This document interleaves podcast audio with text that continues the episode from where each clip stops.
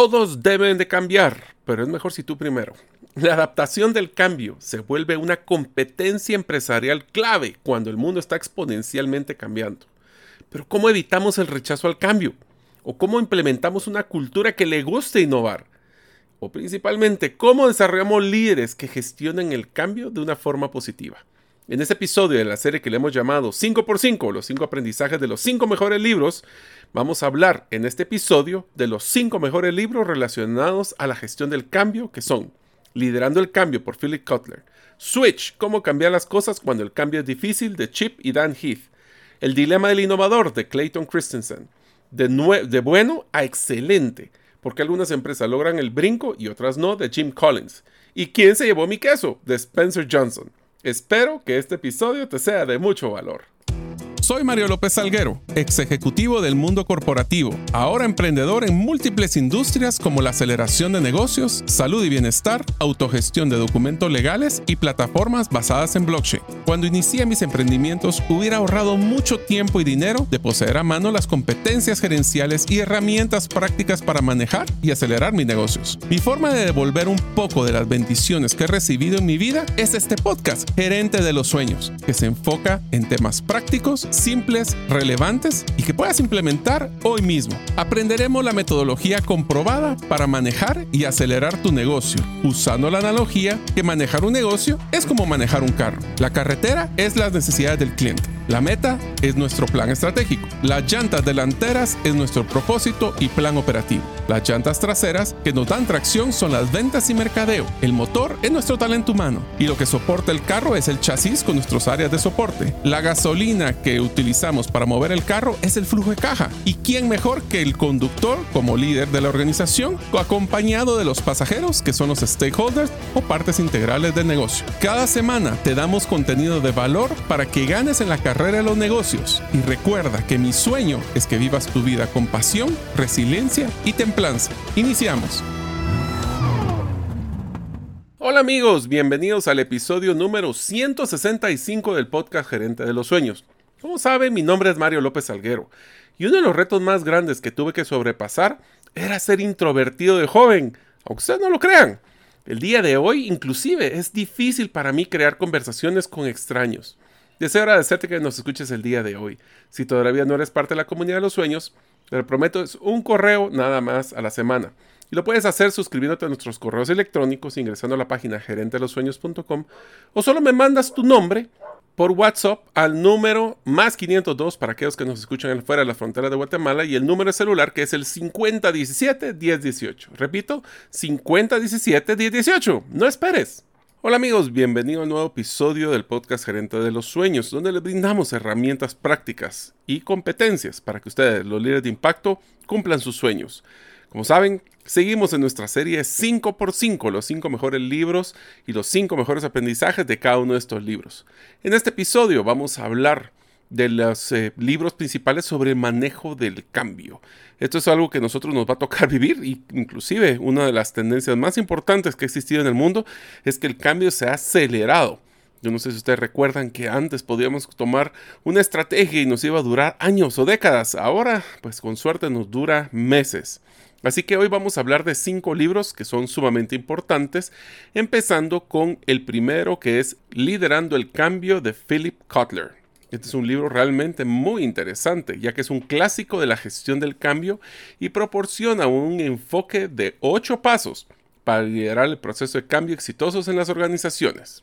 Así que vamos a hablar primero de los ocho pasos. El primer paso es establecer un sentido de urgencia.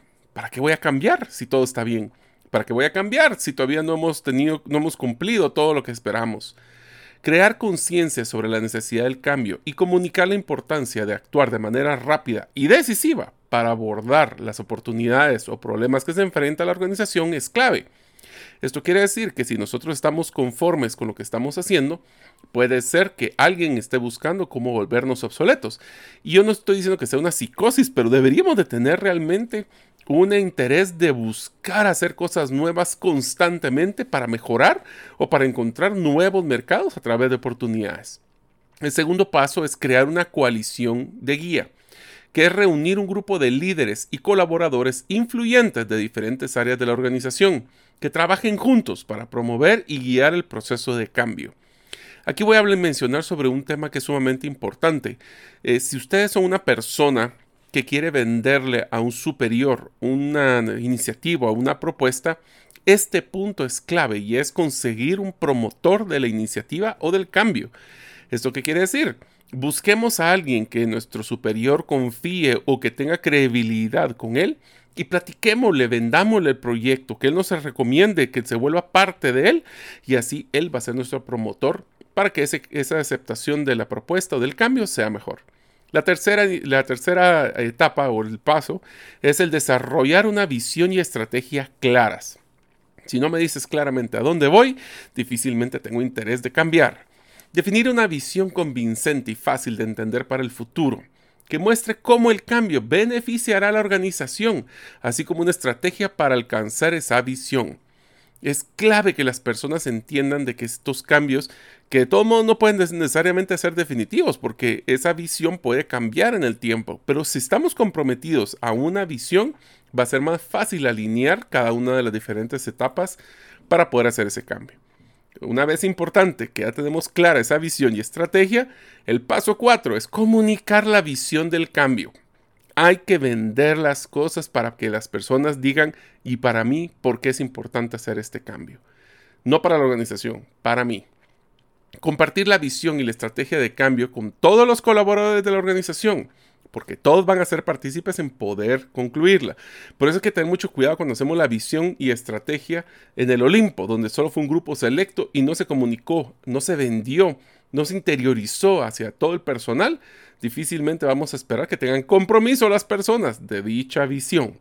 Tenemos que utilizar los diferentes canales de comunicación y como diría Storybrand, postearlo ocho veces si queremos que las personas por lo menos lo escuchen. Y tenemos que estar asegurar, y tenemos que asegurarnos de que el mensaje sea claro, consistente, accesible, pero principalmente que sea simple. Paso número 5. Empoderar a los colaboradores para actuar. Nuestro rol como líder es eliminar obstáculos y barreras que puedan dificultar el cambio y proporcionar a los colaboradores los recursos, la formación y el apoyo necesarios para que puedan contribuir efectivamente y activamente al proceso de transformación. El paso 6 generar victorias a corto plazo. Si establecemos, esto es como agarrar inercia o lo que llaman el low hanging fruit o la fruta que está al alcance a la mano. Tenemos que establecer objetivos cortos o que sean a corto plazo, y que, pero principalmente sean alcanzables y que demuestren el progreso y los beneficios del cambio. Yo diría generar inercia. Y principalmente, hay que celebrar estos logros para mantener la motivación y el compromiso de los colaboradores. Paso número 7. Consolidar las ganancias y producir más cambios. Si podemos reforzar y ampliar los éxitos iniciales del cambio, utilizaremos esa energía y el impulso generados para continuar implementando cambios adicionales. Nos apalancamos de un cambio para generar otros cambios. Y eso nos va a ayudar a lograr la visión de largo plazo. Y el octavo paso, anclar los nuevos enfoques de la cultura organizacional. Tenemos que incorporar los cambios a las políticas, las prácticas, los valores de la organización y asegurarse que los colaboradores entiendan cómo los nuevos enfoques contribuyen al éxito general de la, empresa. Quisiera hacer un paréntesis aquí para hablar de una de las cosas que me ha pasado cuando asesoro o acompaño varias empresas. Todas tienen claro, o la mayoría tienen claro, de que tienen que cambiar alguna situación, algún proceso, algún producto, pero una de las cosas que me doy cuenta es que cuando le decimos, primero le decimos, eh, tenemos que cambiar tú primero. Entonces todos tienen que cambiar menos yo. Esa es una de las primeras barreras que encuentro. Y segundo, es que todos mencionamos que tenemos que hacer innovación y hacer cambios y hacer propuestas y mejoras, pero ¿cómo nuestra cultura con el manejo de los errores? Cuando alguien comete un error, lo amenazamos porque lo vamos a despedir. Si alguien comete un error, le queremos cobrar todo a último momento o, en todo momento. Si comete un error, lo vamos a crucificar. Porque si es así, difícilmente las personas van a querer hacer innovación y cambios porque ¿para qué voy a patear el status quo si solo sé que me va a caer o no hay, hay un riesgo de que me puedan hasta despedir? Es por eso que el cambio tiene que ir amarrado a la tolerancia y al proceso de generación de errores controlados. Como les decía yo a mis equipos, yo quiero que ustedes cometan errores todos los días, pero que sean nuevos, no cometer el mismo error varias veces. El segundo libro que vamos a hablar en el episodio de hoy se llama Switch, cómo poder cambiar las cosas cuando el cambio es difícil, de Chip and Dan Heath. Los hermanos Heath presentaron un enfoque innovador y práctico para facilitar el cambio en organizaciones y en personas, explorando cómo funciona la mente humana y cómo podemos aprovechar ese conocimiento para implementar cambios que sean efectivos. El primer punto o aprendizaje es, le llaman ellos, dirigir al jinete, que es la parte de la mente racional. Para gestionar el cambio es fundamental proporcionar una dirección clara y comprensible para la mente racional, por qué, paso 1, 2 y 3, ese tipo de cosas. Esto incluye establecer metas específicas, desarrollar un plan de acción y comunicar la lógica detrás del cambio. El problema es de que no solo es el jinete, el segundo paso es motivar al elefante, que es lo que los hermanos Heath llaman a la mente emocional. La mente emocional también debe ser abordada para lograr un cambio exitoso. El cambio puede ser difícil y desconcertante, por lo que es crucial involucrar las emociones de las personas y hacer que el cambio sea atractivo, que sea deseable, no que sea un tema de rechazo. Tercer, aprendizaje, dar forma al camino. Debemos de facilitar el cambio, ya que este implica eliminar obstáculos y crear un retorno que apoye al cambio deseado. Esto puede incluir modificar el entorno físico, simplificar procesos, establecer pequeños pasos manejables que faciliten la adopción del cambio. Esto es un poquito como el de inercia, pero voy a complementar a esto. Si nosotros vamos, eh, queremos hacer un cambio, pero lo mantenemos todo con los mismos procesos y los mismos entornos difícilmente existe un sentido de urgencia para hacer el cambio. Podemos cambiar los ambientes, cambiar, rotar puestos de trabajo, o sea, romper esa, ese, lo estancado de estar haciendo lo mismo todos los días. El cuarto aprendizaje, buscar momentos brillantes, identificar y aprovechar los momentos de éxito, esas ganancias cortas para crear ganancias grandes, en lo que las personas ya están aportando o adoptando comportamientos y actitudes que apoyen el cambio. Estos momentos van a poder servir como ejemplos inspiradores y modelos a seguir para otros.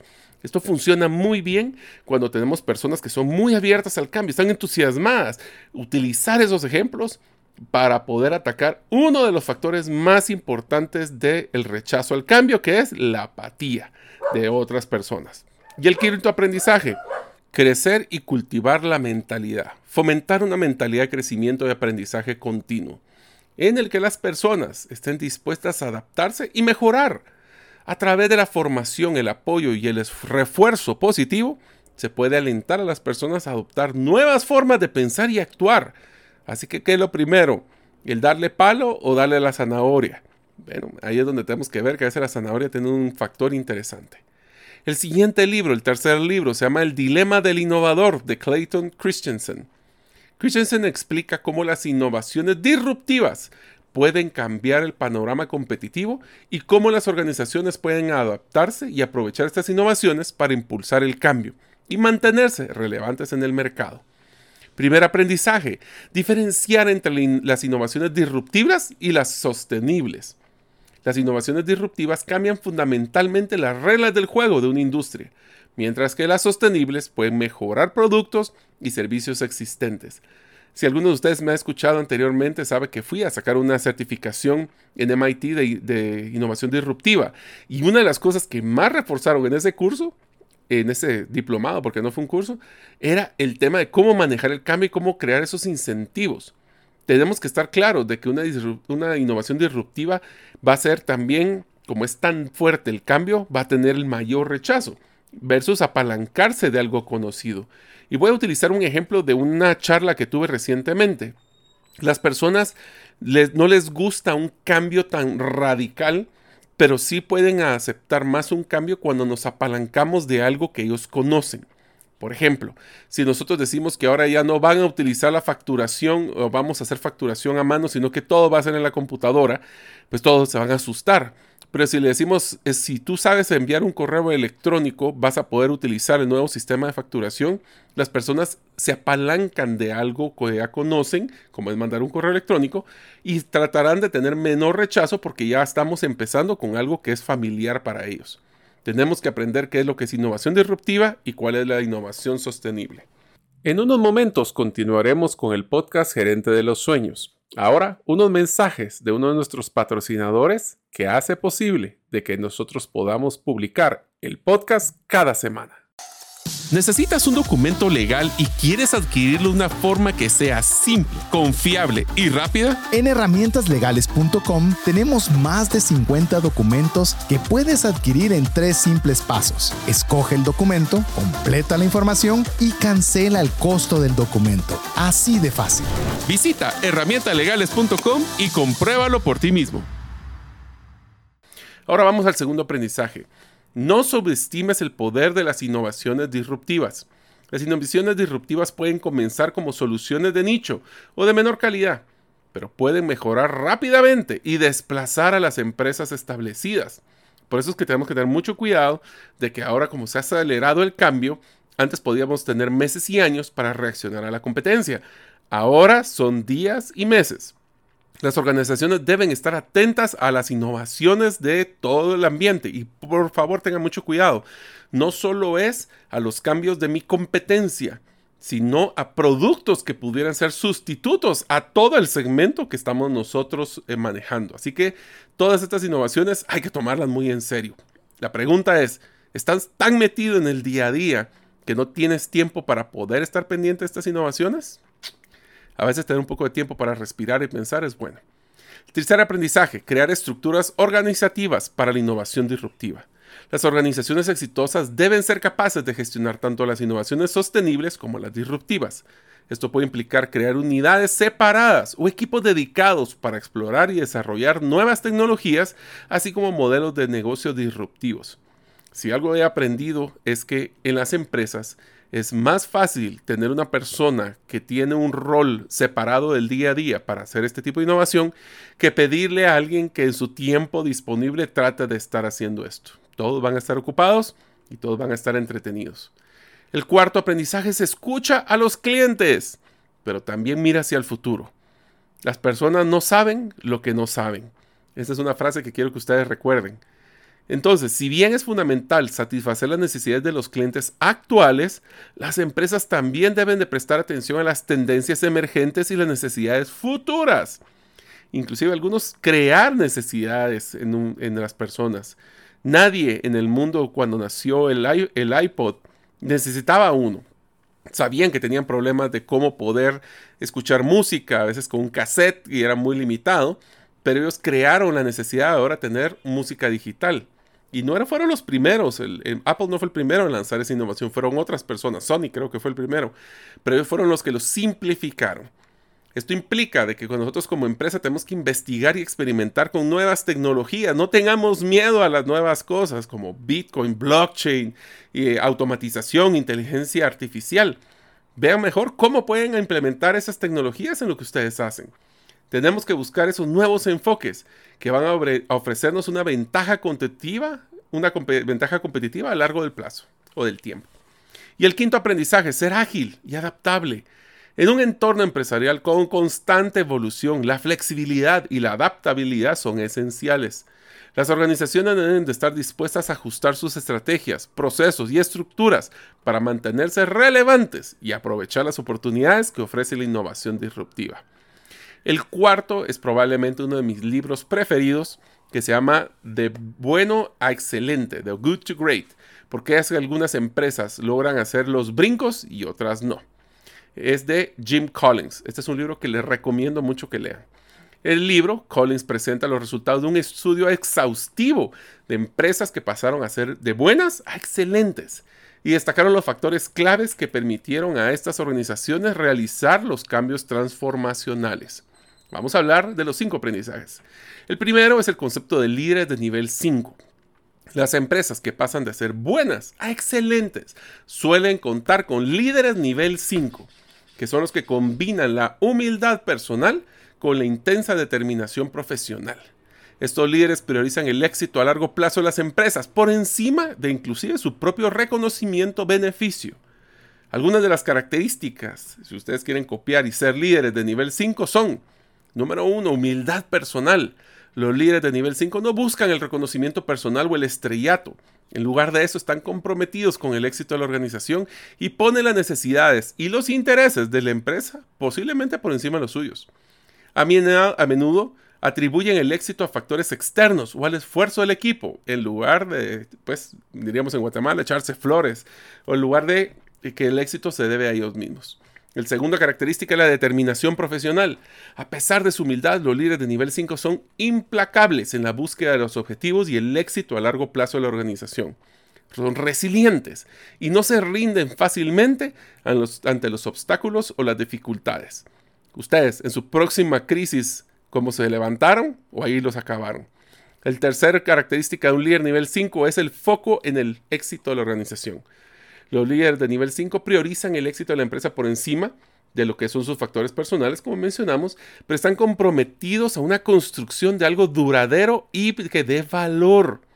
No solo, y esto, tal vez lo menciono, es bien importante porque en Estados Unidos es una crisis que están teniendo que muchos de las CEOs o de los presidentes llegan sacan aquellos grandes bonos un par de años a costas de sacrificar el futuro de la organización, como por ejemplo sacrificando a los clientes, sacrificando a los proveedores o no desarrollando el mercado de una forma sostenible. Por eso es que yo diría que complementando lo que eh, pues nos presentó aquí Collins, ese concepto de sostenibilidad es importante, ya que van a lograr que no solo van a buscar los cortos plazos, sino que el, el mérito de generar valor en el futuro.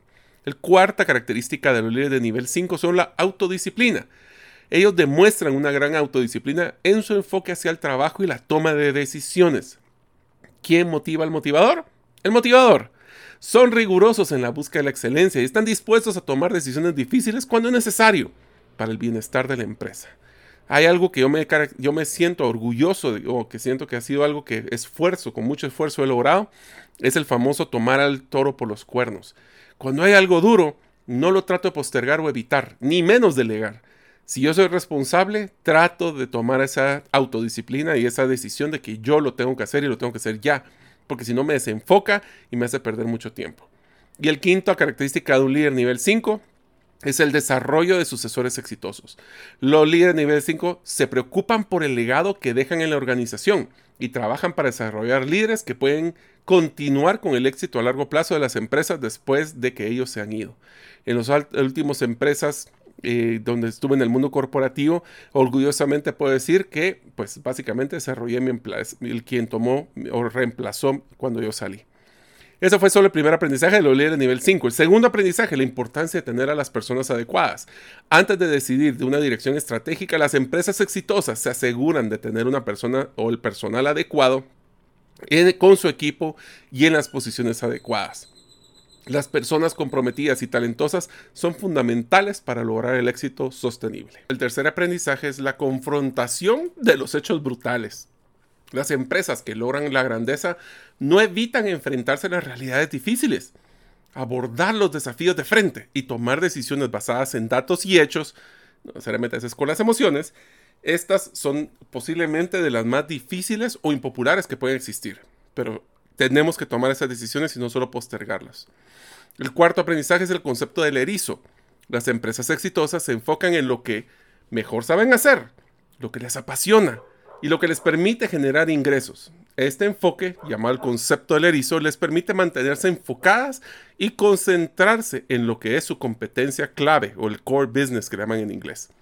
Y el quinto aprendizaje de este libro es la cultura de la disciplina.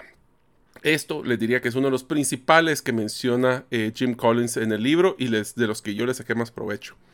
Las empresas que pasan de ser buenas a excelentes cultivan una cultura de disciplina en que los colaboradores están comprometidos con la excelencia y la responsabilidad. Esta disciplina, que lo malo con una cultura es que lleva tiempo y lleva eh, consistencia y congruencia. Y esto también implica que la disciplina aplica tanto a la gestión del tiempo, los recursos, como la toma de decisiones y la ejecución de iniciativas. Excelente libro. Y el último, que es un libro que fue el primer libro que leí cuando hablé del cambio, es ¿Quién movió mi queso? de Spencer Johnson. Esta parábola, aunque breve, ofrece valiosas lecciones de cómo lidiar con el cambio en nuestra vida personal y laboral. La historia ilustra la importancia de adaptarse al cambio y de ser proactivo en lugar de reactivo. Es importante. El primer aprendizaje, cambio como constante. Lo único que no cambia es el cambio todos los días. El cambio es una parte inevitable de la vida y es esencial aceptar y adaptarse a él en lugar de resistirse. Reconocer que el cambio es constante y estar preparado para enfrentarlo es clave para el éxito y la felicidad. El segundo aprendizaje es anticiparse al cambio. En lugar de esperar que el cambio ocurra, es útil anticiparse y buscar oportunidades proactivamente. Mantenerse alerta a las señales de cambio y adaptarse con anticipación puede facilitar la transición y ofrecer ventajas competitivas. Tercer aprendizaje, aunque no mucho les gusta, abrazar el cambio. No físicamente, sino ser abierto al cambio. En lugar de temer al cambio, adoptar una actitud positiva y abierta puede hacer que sea más fácil adaptarse y encontrar nuevas oportunidades. Si algo yo les voy a... Esto suena fácil, pero es sumamente difícil. Les voy a ser sincero, una de las cosas que yo aprendí, es una estrategia que les recomiendo, es que cada vez que había un cambio radical o había algo que no esperaba, la pregunta es cómo puedo aprovechar esta situación para poder hacer algo mejor. Y eso me ayudó a no quedarme bloqueado en varias de las situaciones difíciles que me ha tocado vivir en mi vida. El cambio puede ser una oportunidad para el crecimiento personal y profesional si se aborda con una mentalidad abierta y adaptable. El cuarto aprendizaje es ser adaptable. La adaptabilidad es una habilidad clave para enfrentar y beneficiarse del cambio. Ser flexible, estar dispuesto a cambiar de dirección o enfoque o no quedarme apalancado en mi contexto cuando sea necesario, va a permitir aprovechar nuevas oportunidades y responder a los desafíos de manera efectiva. Y el quinto y último aprendizaje del quinto libro es disfruta el proceso de cambio. El cambio puede ser desconcertante y desafiante, pero también puede ser emocionante y gratificante. Aprende a disfrutar el proceso de cambio y a centrarse en las oportunidades y el crecimiento que puede proporcionar. Y este puede hacer que la adaptación sea más fácil y agradable. Espero que les haya gustado este episodio donde hemos cambiado mucho de nuestra mentalidad para poder ser más flexibles, más entusiasmados con el cambio, más innovadores y así poder mejorar cada día. Nos vemos en el próximo episodio. Muchas gracias por escuchar este episodio del podcast Gerente de los Sueños. Recuerda que si deseas recibir la infografía de este episodio, solo debes hacerlo inscribiéndote en la comunidad de los sueños en la página gerentedelosueños.com o enviando tu nombre al WhatsApp del teléfono más 502 50 17 10 18. Nos vemos en el próximo episodio y que tus sueños de esta semana se vuelvan una realidad.